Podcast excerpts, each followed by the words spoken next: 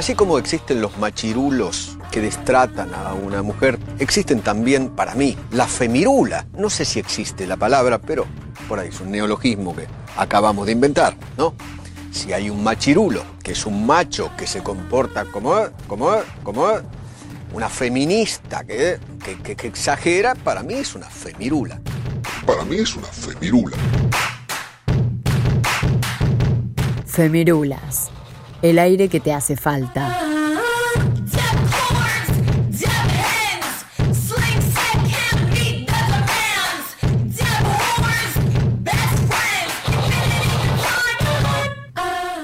Ha llegado la hora de la mujer que comparte una causa pública y ha muerto la hora de la mujer como valor inerte y numérico dentro de la sociedad. Eva Duarte de Perón.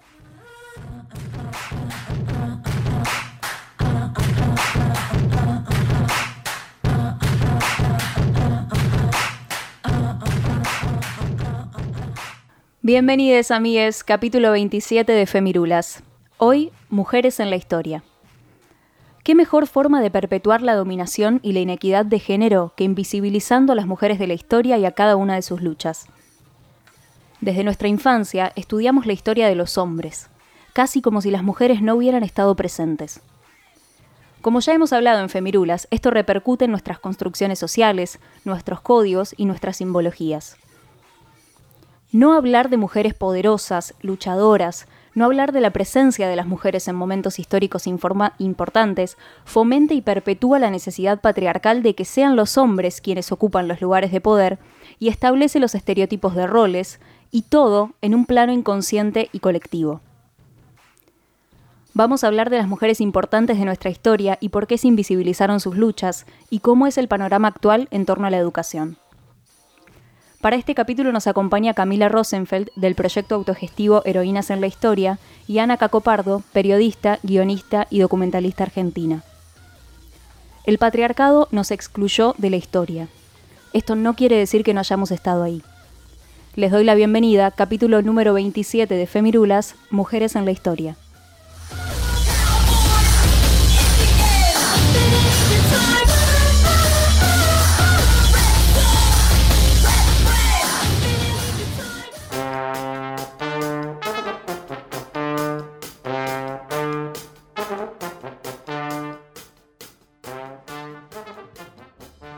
No nos conocemos. Las mujeres hasta hace muy poco no teníamos conocimientos ni de nuestra propia anatomía. Menos tenemos conocimientos sobre nuestra participación en la historia. Y digo tenemos porque la realidad es que todavía seguimos sin saber cuál fue nuestro rol tanto en la historia argentina y latinoamericana como mundial. Tal vez sabemos eh, de las mujeres más contemporáneas, pero no tenemos idea de las mujeres criollas, mulatas, negras, de las reinas, de las emperatrices, las científicas, de las obreras, que bien presentes estuvieron en la historia, pero que con suerte escuchamos alguna vez hablar de ellas. Justamente estuvimos charlando con Camila Rosenfeld, activista del proyecto autogestivo eh, Heroínas de la Historia, que busca visibilizar a todas estas mujeres y le preguntamos, en primer lugar, cómo fue que surgió este proyecto. Bueno, Heroínas de la Historia surge un poco a raíz de querer empezar a generar materiales educativos de manera lúdica.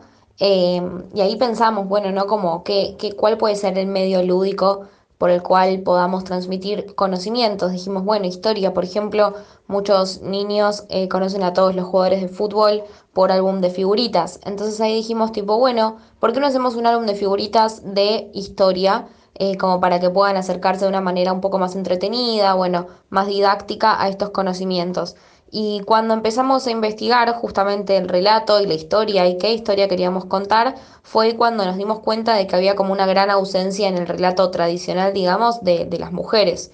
Y ahí fue cuando dijimos, ok, entonces vamos a hacer entonces este contenido específicamente de las mujeres que, cambiaron la historia y, así es como surge el primer álbum de figuritas de mujeres del mundo, que es Heroínas de la Historia, que hoy en día por suerte ya cuenta con un montón de otros materiales más allá del álbum, pero que en sus inicios, bueno, comenzó así, ¿no? Como con la propuesta de poder eh, acercar diversos temas de manera lúdica, de manera creativa, eh, pero bueno, un poco esa sería la idea y de ahí surge. Lo lúdico también es político y en esto que nos comenta Cami lo podemos ver claramente. Lo que deciden enseñarnos durante nuestros primeros años de vida, así como lo que omiten, es lo que, luego nos transforma en quienes somos. Por eso creo que es fundamental el activismo que proponen desde Heroínas de la Historia, porque justamente logra visibilizar a las grandes mujeres que la misma historia, como decía Nati al principio, quiso ocultarnos. Y lo más importante de todo esto es que lo hacen posible a través del juego, que está probado que es la mejor forma de enseñanza y de transmisión de conocimiento e información. Me gusta la palabra decisión para que la tomemos como concepto y la tratemos a lo largo de todo el capítulo. Es una decisión no hablar de las mujeres de la historia. Es una decisión que se tomó en algún momento y se sigue tomando para no hablar de las luchas de esas mujeres y por qué esas mujeres fueron importantes. Se plantean hasta diferentes justificativos, entre comillas, para invisibilizar a las mujeres a lo largo de la historia. Y esto fue lo que le consultamos a Camila justificativos para invisibilizar a las mujeres a lo largo de la historia, me suena un poco raro capaz usar la palabra justificativos, como claramente creo que ninguno fue válido, eh, pero los que se utilizaron alrededor de la historia y, los que sabemos todos eh, siempre se reducen a una cuestión de capacidad, ¿no? De, menospreciar eh, a las mujeres o, o, dudar de sus capacidades en múltiples rubros, en básicamente todos los rubros, para justamente para justamente eh, poder enaltecer, digamos, al sexo opuesto y darle así la dominación, que bueno, eh, el sistema creó que sea esa dominación muchas veces a través de la fuerza, eh, pero no, no, no, no, hay justificativo, me parece válido, y los justificativos también siempre se logran adaptar al contexto o al momento por algún motivo. pero bueno, al fin y al cabo no creo que ninguno claramente fue o es válido. Esto es algo que sigue pasando ahora, no es algo que dejó de pasar. Se sigue diciendo que las mujeres no somos capaces eh, de estar en, en espacios ya sea políticos, culturales, científicos, eh, pero en la política es algo que se nota muchísimo. Se nota muchísimo cuando dicen que eh, no somos capaces de pisar fuerte en la política y que las que no lo hacen tienen que pagar derecho de piso y demostrar por qué tienen las cualidades específicas para ocupar tal o cual puesto de poder. Y cuando demuestran que sí tienen esas capacidades y se bancan tener que estar en un espacio que lamentablemente sigue siendo espacio de machos, se las tilda de egocéntricas, de ambiciosas, de que tienen la enfermedad del poder, como se dijo con Cristina Fernández. Y esto es algo que vimos muy claro con ella, pero que probablemente haya pasado a lo largo de toda la historia cada vez que una mujer trataba de hacerse un lugar en la política. Y es terrible porque nosotras tenemos que demostrar que somos capaces, que somos mujeres formadas y con experiencia para ocupar cargos políticos, mientras que hay tipos como el diputado salteño Juan Ameri, que asumió su banca con denuncias por acoso sexual y le chupó una teta a su novia en el medio de una sesión del Congreso. Entonces, ¿de, de las capacidades de quién estamos hablando? Al principio era diputado por Salta eh, Sergio Levi, que renunció a su banca en diputados para ser senador. Ahí fue cuando asumió Juan Ameri como diputado, cuando ya eran públicas sus denuncias por acoso, y tuvo que participar de una escena erótica que fue televisada por el canal Diputados TV para que recién ahí asumiera como diputada por la provincia de Salta Alicia Figueroa, que es antropóloga, representante de la Comisión de Familiares Detenidos Desaparecidos de Orán e investigadora del Instituto Nacional de Tecnología Agropecuaria. Creo que estamos un poco hartas de bancarnos tipos mediocres, machistas, acosadores y, desubicados, ejerciendo la política y en todos los aspectos posibles, en todos los ambientes posibles.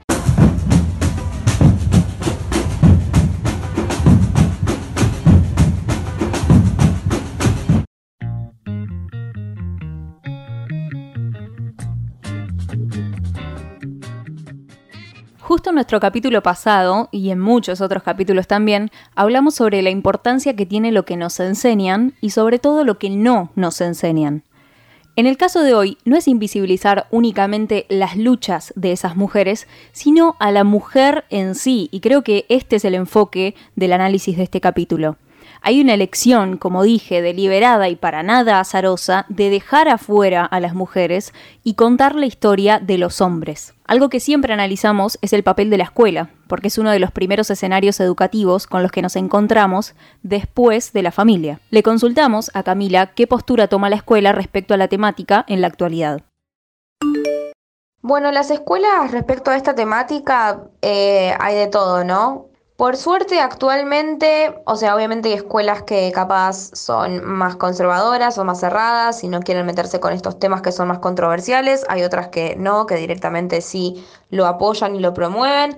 Por lo general en el ámbito donde nos movemos nosotros, eh, nada, y las escuelas con las que tenemos relación eh, toman muy bien la propuesta, les encanta, eh, sienten que, que es una forma distinta para poder innovar eh, en cómo, bueno, llevar distintos, distintas cosas a las clases, distintos contenidos, que no a veces tienen que ver sí o sí con la historia de, la heroína en particular, sino que nos permite utilizarla eh, como excusa para transmitir otros conocimientos. Pero por lo general, la verdad es que está queriendo haber un cambio y cada vez son más las propuestas que hay en este sentido, ¿no? De la igualdad de género. Es verdad que aún no está como algo normalizado, establecido, que se hable explícitamente sobre las mujeres en la historia, y lo digo así porque, como decía recién eh, Nati, fue algo que sistemática y conscientemente se realizó este, este ocultamiento de las mujeres en la historia, ¿no? Lo que sí podemos decir es que cada vez son más las profesoras y los profesores que se animan a dar a conocer mujeres que quizás no están en las currículas oficiales. Recordemos que hay una serie de contenidos socialmente válidos que a los profesores y las profesoras se les bajan, no entre comillas del ministerio para que digan en sus clases, este que cada vez se incorporan más estas mujeres que hay que conocer, que es necesario que se conozcan y que se hablen y que se debatan en las escuelas. Y que también es importante decir que no solamente se digan en las fechas conmemorativas, como puede ser el Día de la Mujer, ¿no? Llega el 8 de marzo y decimos tal mujer en la historia, tal, sino que este, se hablen de estas mujeres y se incluyan en todas las áreas de conocimiento que la escuela despliega, ¿no? Y que no solamente estén relacionadas con, por ejemplo, lo que puede ser la educación, las tareas de cuidado o las actividades artísticas. Esta estas este, creencias que hay que tienen que ver con, la creatividad, con lo emocional, relacionado con las mujeres, ¿no? Y toda esta sarta de características que también se le incluyen al arte, que como sabemos el arte es también político, es también ideológico y es también militancia. Eh, así que bueno, esta será otra de las batallas que hay que ganar en el territorio institucional de las escuelas. A mí lo que me pareció tremendo que dijo Camila Rosenfeld es Em, que se considera como algo controversial eh, el hablar de mujeres en la historia, el contar la historia como fue y mencionar la participación que tuvieron las mujeres, ya sea en la ciencia, en la política, en la cultura, en la literatura o en cualquier espacio en el que se hayan desarrollado. Entonces eso es algo como súper chocante. Creo que hay un ejercicio que está bastante piola como para que hagamos nosotras y que hagan en sus casas en este momento, que es repensarnos en los actos escolares cuáles eran los roles que teníamos en el acto de la Revolución de Mayo, el Día de la Independencia, qué rol teníamos. Recuerden eso porque yo mientras las iba escuchando hablar estaba pensando y era una persona que vendía empanadas, era una persona que vendía pastelitos, pero nunca eras el protagonista, el que estaba luchando, el que estaba al frente, al frente de combate, nunca. Entonces, creo que eso ya muestra cuáles eran las bajadas de línea en su momento. Además, esto que decía Camila Rosenfeld de cómo se toma como algo controversial hablar sobre las mujeres de la historia, y es así. No sé cómo será ahora, pero en nuestras generaciones, y anteriores aún más todavía, si te enseñaban la historia de las mujeres, estabas hablando de un colegio revolucionario, moderno. En mi caso, me acuerdo que en mi colegio se estudió a Juana de Arco, que creo que es uno de los personajes que más se logró meter en los programas educativos, sin embargo, pensando para este capítulo, me di cuenta que durante muchos años mi único recuerdo sobre estudiar a Juana de Arco fue que se había muerto en la hoguera, que la habían quemado viva. No pienso para nada que eso sea casualidad, que de una heroína de Francia durante la Guerra de los Cien Años lo que más recuerde sea que la quemaron en la hoguera, porque la historia es patriarcal. No digo que mi maestra de primaria sea una opresora, no digo que el colegio lo haya sido, pero digo que implícitamente el mensaje que nos queda de una mujer poderosa es la que la quemaron por eso. Eso es lo que llamamos simbologismos, eso es el significado inconsciente y colectivo, y eso nos construye. Es de suma importancia analizar la información que recibimos en la infancia, la que no recibimos, y comprender cómo eso nos construye. A Camila le consultamos cómo cree que repercute no estudiar a las mujeres de la historia. Y sí, sí, claramente sí. No estudiar a las mujeres en la historia repercute sobre, o sea, no estudiar algo ya de por sí, o, estudiarlo es una decisión y repercute de una o de otra forma. eh, y claramente al haber una ausencia general y total de las mujeres en el relato histórico, eso eh, acota mucho el panorama de oportunidades para una niña que no encuentra referentes en, en, el rubro al que se quiera dedicar. Sally Ride tenía una frase que es eh, la primera astronauta americana en llegar al espacio, que es no puedes ser lo que no puedes ver.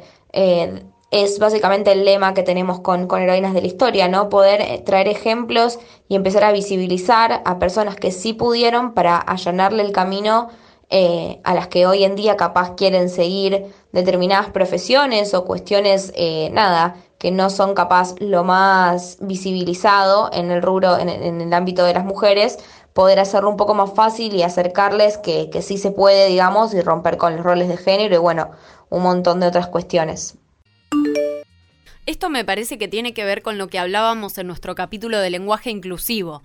Eh, si no le demostramos a las niñas que hay mujeres médicas, que hay mujeres que fueron generalas durante la guerra de la durante las guerras de la independencia latinoamericanas, mujeres que son, como dice Camila, astronautas, bomberas, presidentas, si no demostramos que los oficios no tienen género y que cualquiera puede ejercerlos, y que de hecho hay muchísimas mujeres que los ejercieron y que los ejercen actualmente alrededor de todo el mundo, ¿cómo vamos a hacer para empezar a crear espacios donde la participación de las mujeres no sea visto como una excepción, sino como algo dentro de lo cotidiano?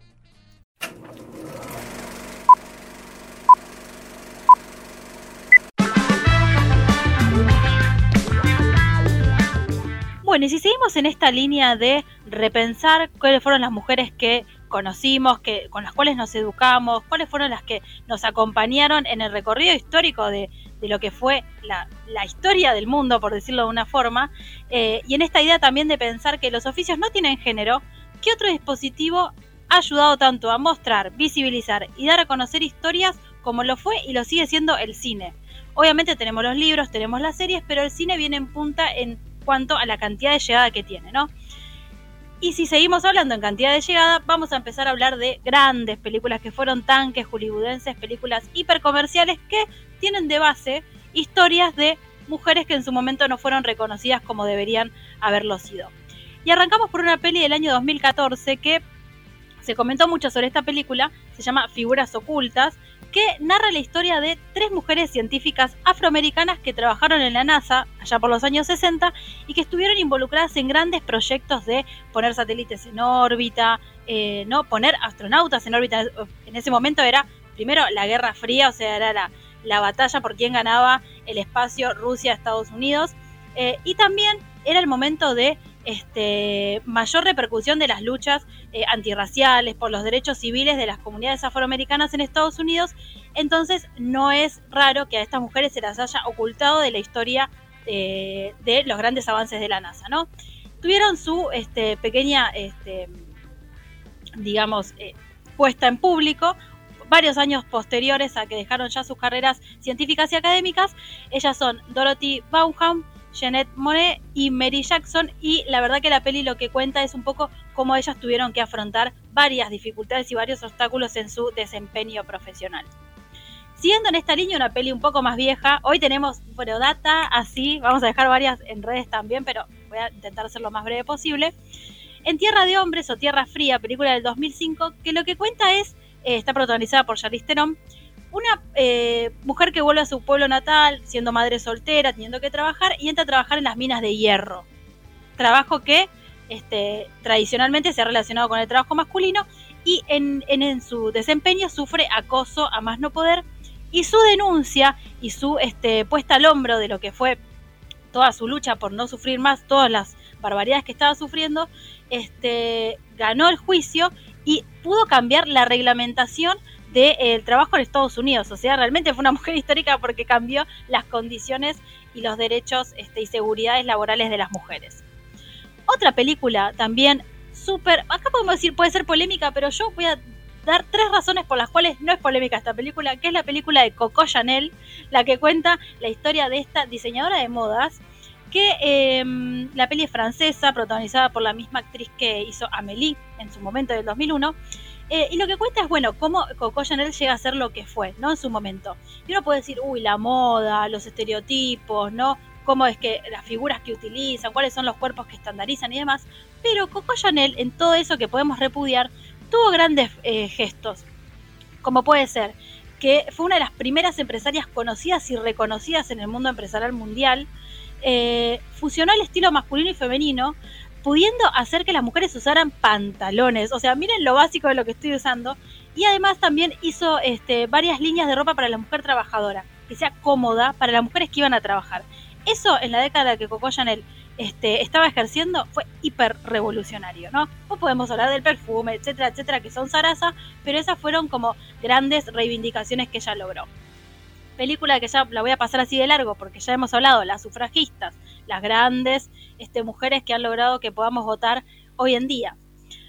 Otra película que vi hace muy poquito y se la recomiendo a todo el mundo, así divisionado obligatorio de esas que cada tanto decimos en Femirulas, película está en Netflix que se llama The Post o este, los, papeles del Pentágono. Es del 2017 protagonizada por la gran, cada vez que voy a decir este nombre voy a decir la gran, gran, gran Meryl Streep, eh, que lo que hace es contar la historia de la directora del Washington Post, que fue la primera en decidir este, publicar las investigaciones que después derivaron en todo lo que fue el escándalo de Watergate, que ya hemos hablado en Femirula sobre ese escándalo cuando hablamos de la importancia del periodismo de investigación, si ella no hubiese dado ese, ese voto de confianza, hubiese apoyado la investigación, esa investigación no hubiese salido este, a la luz. Entonces, la importancia de una mujer dirigiendo un medio de comunicación, como era en su momento el Washington Post, este, es importante para, para tenerla en cuenta en la, historia de los medios, ¿no? Así que bueno, la pueden buscar, tuvo una gran carrera este, en, en el periodismo, Así que nada, Catherine Graham se llama, la pueden buscar y van a ver que fue una mina muy, muy piola. De hecho, ganó un premio Pulitzer y demás. Pasamos así como muy rápido películas, de verdad, bastante medio pelo, pero que hablan de cosas que no hemos eh, visto en otros lugares. Ahora, del 2009, película que muestra, eh, inventa una historia de amor, como mucha, mucha cosa muy romantizada, pero habla de Hipatia, que fue una de las primeras científicas, matemáticas y este, filósofas del de, eh, mundo antiguo así que es importante también como para tenerla en cuenta. Amelia, también medio pero la película 2005, pero que cuenta la historia de la primera aviadora estadounidense que pudo realizar vuelos eh, a gran escala y vuelos experimentales, cruzar el Atlántico, etcétera, etcétera. Así que nada, súper importante. Pobre, este, desapareció en su último vuelo en el año 1937, así que estamos hablando de un montón, y recién en el 2018 pudieron encontrar sus, sus restos y eh, ser homenajeado como correspondía.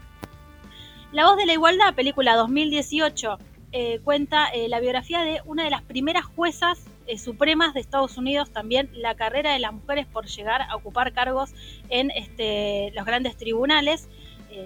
importante eso. Película también podemos decir, la queremos un poquito a Madonna o no, no importa, pero importante porque puso a nivel mundial la figura de Vita, es el musical que hizo Madonna con este Antonio Banderas allá por 1996, llamado Evita, que bueno, lo que hace es ensalzar la figura política de Eva Perón en el momento en el que este, fue primera dama y todo su, desempeño a nivel social.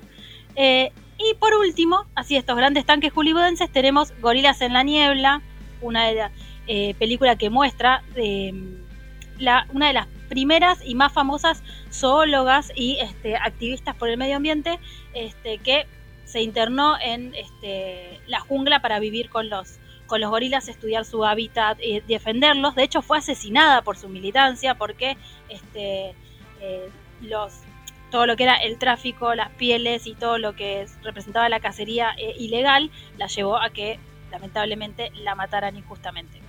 Otra que me parece importantísima no dejar afuera y que se me ocurría recién mientras ibas comentando todas las pelis, em, es el documental de eh, Netflix, La muerte y la vida de Marsha P. Johnson, activista fundamental eh, en la revuelta de Stonewall de 1969 para después conseguir todos los derechos de la comunidad LGBTIQ que llegamos a conseguir eh, a lo largo de todo el mundo hoy en día, ¿no? Totalmente, sí, la verdad que el documental está muy bueno, muestra, tiene como voces este, que hablan de lo que fue su militancia, su vida y demás. Está Silvia Rivera, también que habla, este, tocaya de apellido mía, así que nada, véanlo porque es verdad está Netflix, está buenísimo. y por último, esto no es, no es tan, tan que hollywoodense, pero antes de entrar a lo que es la historia argentina, es una peli que se llama eh, Lady Sings the Blues. Es una película de 1972 y de lo que habla es de em, la que fue llamada, la cantante que fue llamada Lady Day, que fue una de las grandes cantantes de blues junto con Billie Holiday y que también quedó como bastante invisibilizada en la historia de lo que fue los inicios del blues, el jazz, etcétera, etcétera, ¿no? Eh, así que bueno, ahí tenemos todo lo que es historia, digamos, eh, extranjera. Vamos ahora rápido al vuelo, pero no menos importante. Eh, películas que argentinas y documentales que ensalzan figuras de mujeres que fueron importantes para nuestra historia. Y voy a arrancar con dos documentales de la gran directora eh, documentalista argentina Diana Rosenfeld, que tiene su película del 2014, Los Ojos de América, que lo que habla es, este, lo que cuenta es la historia de este, América Scarfo, una de las primeras Em, anarquistas y activistas políticas acá en Argentina. Y otro documental de 2016, Salvadora, que lo que hace es hablar de la historia de la periodista, dramaturga, activista anarquista también, este, Salvadora eh, Medina Unrubio. Así que fueron dos grandes mujeres que han eh, aportado a la, a la lucha feminista en nuestro país.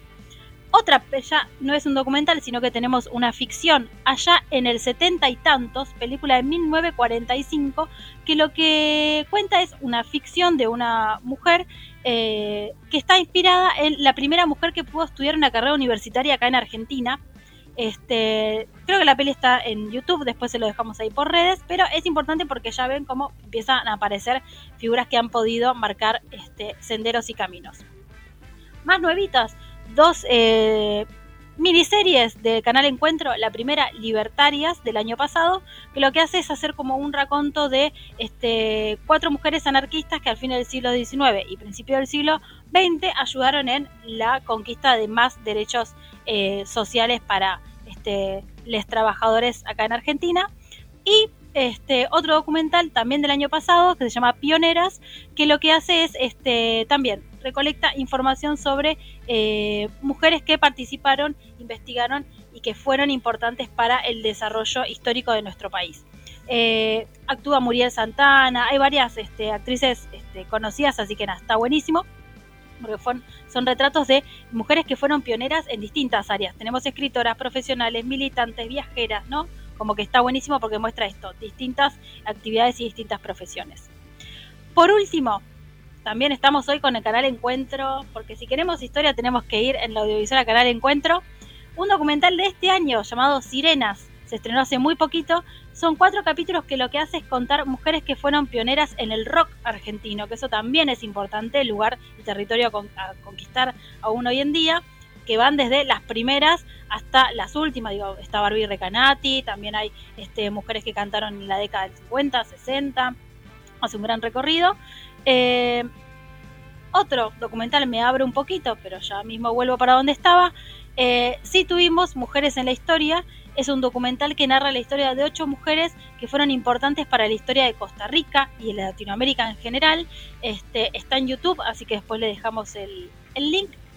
Y por último, una, pequeña chapa que me permito, eh, es un documental que se llama La Pionera, eh, que lo que hace es contar este, la historia de una de las primeras, por no decir la primera, mujer cineasta de la historia del cine, que se llamó Alice Guy Blaché. Está narrado por Judy Foster y que a sus 23 años, en 1896, ya se encontraba haciendo películas, este, y 1895 fue el año en el que el cine nació, así que nada, la dejamos para que, para que lo puedan buscar, le vamos a dejar más en redes porque hay mucha información de esto, y bueno, sigamos pensando las mujeres que nos hacen este, la historia más diversa.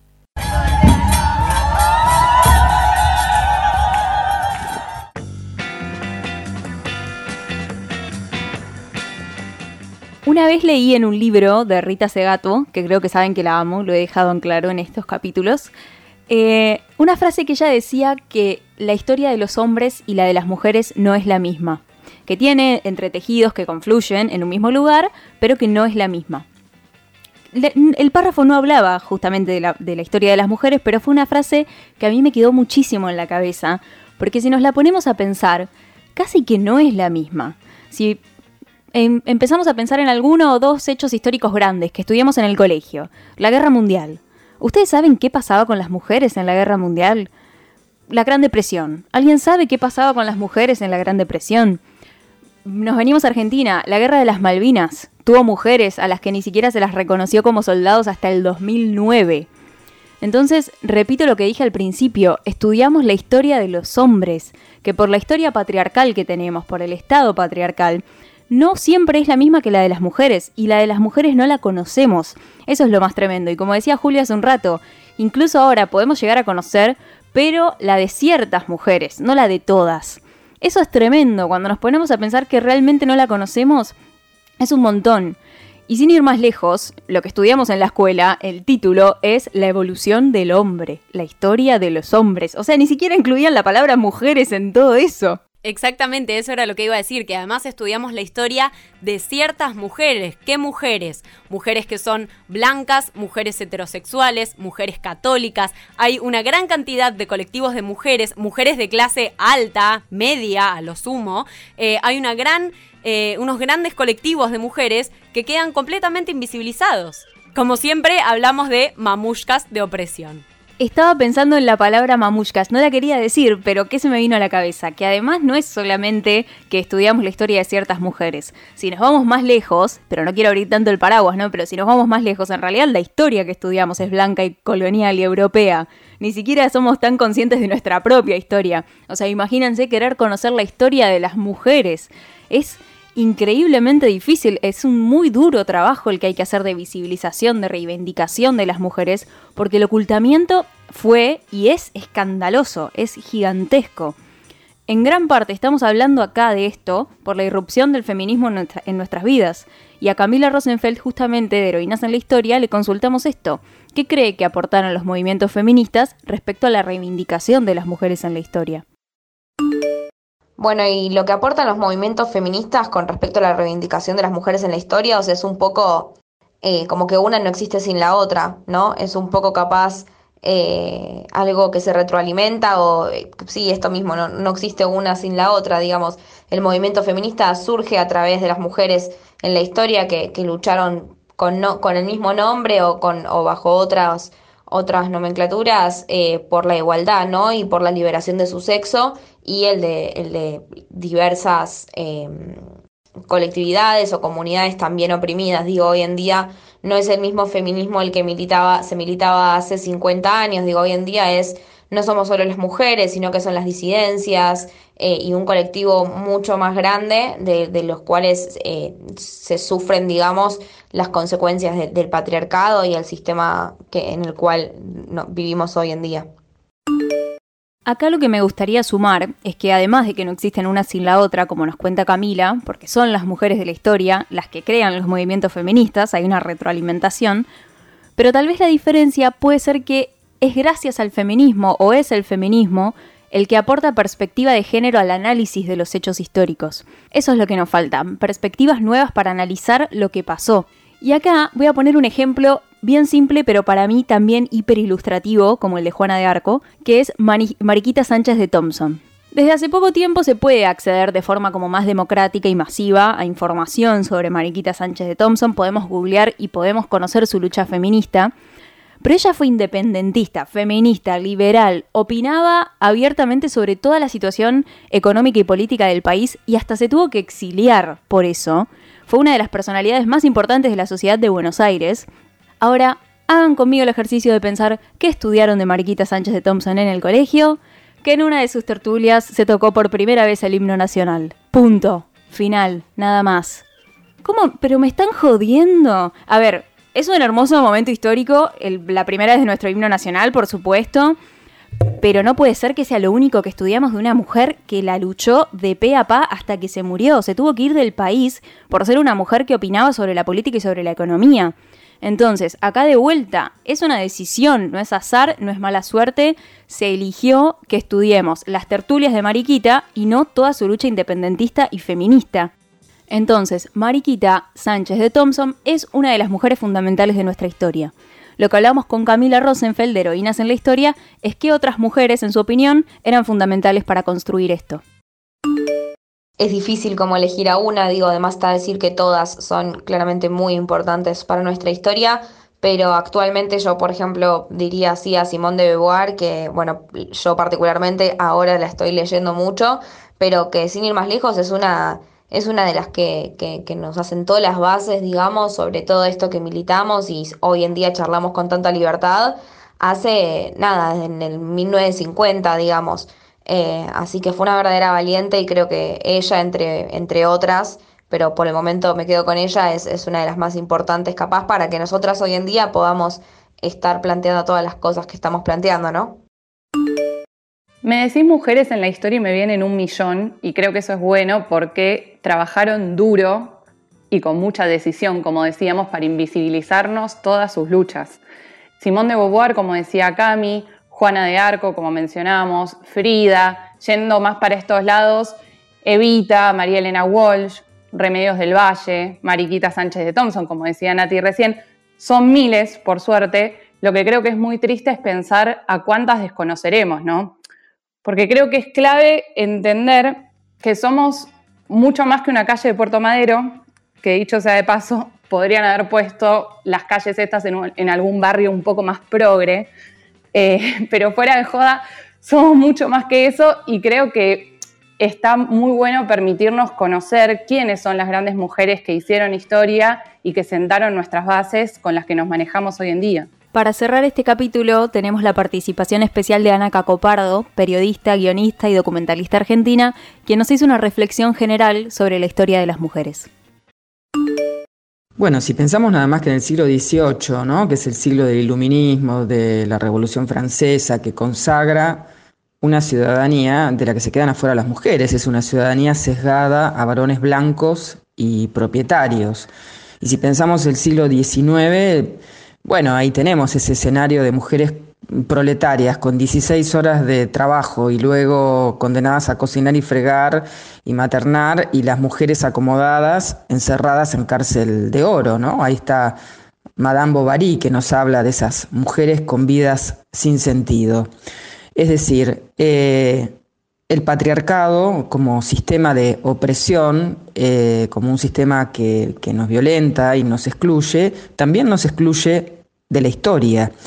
Eh, nos excluye del ámbito de la política, nos excluye del lugar de eh, ser protagonistas de la historia. Las mujeres están en la trastienda de la historia.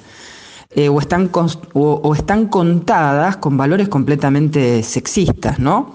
Son locas, desquiciadas, están cegadas por la pasión o la ambición. Y ese relato lo encontramos desde Catalina la Grande a Eva Perón. Eh, entonces creo que más que nunca nos hace falta eh, potenciar algo que el feminismo viene haciendo hace tiempo, ¿no? Un revisionismo feminista, es decir, también en la historia, eh, potenciarlo en la historia social y política, en la historia de las ciencias, en la historia de la literatura. ¿Cuántos textos sin autor serán de mujeres? ¿No? Me parece que esa es una tarea enorme eh, a llevar a cabo tanto en las aulas eh, como por supuesto en, el ámbito del, ejercicio de la historia, ¿no? Hay que generar preguntas, evidenciar esas ausencias, contar esas vidas eh, valientes pero anónimas, lo no dicho, los espacios vacíos, el no registro, lo no nombrado. Me parece que esa es una tarea gigante que tenemos que seguir empujando desde los feminismos. Pensaba recién mientras escuchábamos a, Ana en este concepto de que las mujeres estuvieron en, en las bambalinas de la historia, esta frase nefasta que muchas veces se creía como buena, reivindicadora, que es detrás de un gran hombre siempre hay una gran mujer. Y es como, no, no, no, está todo mal, por favor, ¿por qué detrás? ¿Por qué no podemos ser la vanguardia y no las bambalinas de la historia, no? Y creo que es este un poco el ejercicio que intentamos hacer en este capítulo de eh, visibilizar, reflexionar, que como decía Nati antes también, ¿no? que se cambian las perspectivas de las cuales se habla de las mujeres de la historia. Y creo que en esto también es súper interesante el ejemplo que nos traía eh, Ana de eh, Madame Bovary, esa, esa novela realista de Flaubert, en esta idea de que hay que hablar de todas las mujeres, incluso de aquellas que vivían vidas, como decía este Bovary, sin sentido, porque también estaban presas de un sistema patriarcal que oprime, oprime en todos los estratos sociales y creo que eso es, la tarea y es el deber que, que tenemos que empezar a, a reclamar cada vez más fuerte, de repensar a las mujeres que nos construyeron, que nos abrieron los caminos y que merecen ser reconocidas por lo que hicieron.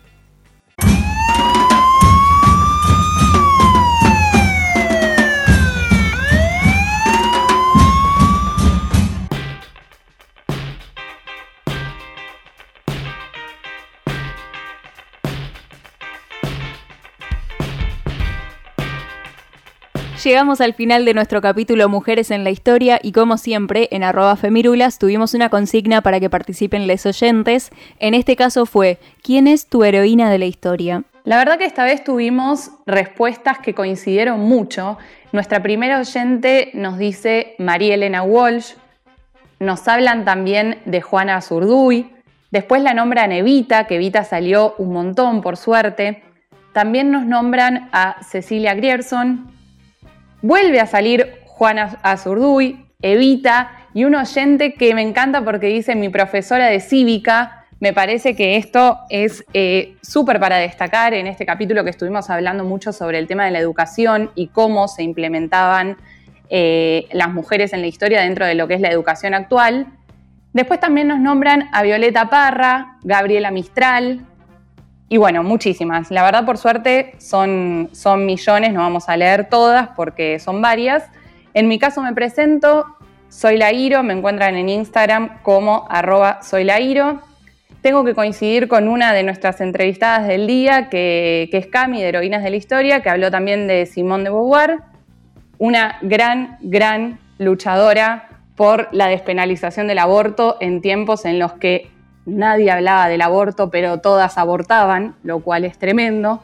Una situación que nos duele, pero sigue ocurriendo hoy en día. Y la verdad que me parece que es muy triste pensar que todavía lo estemos debatiendo.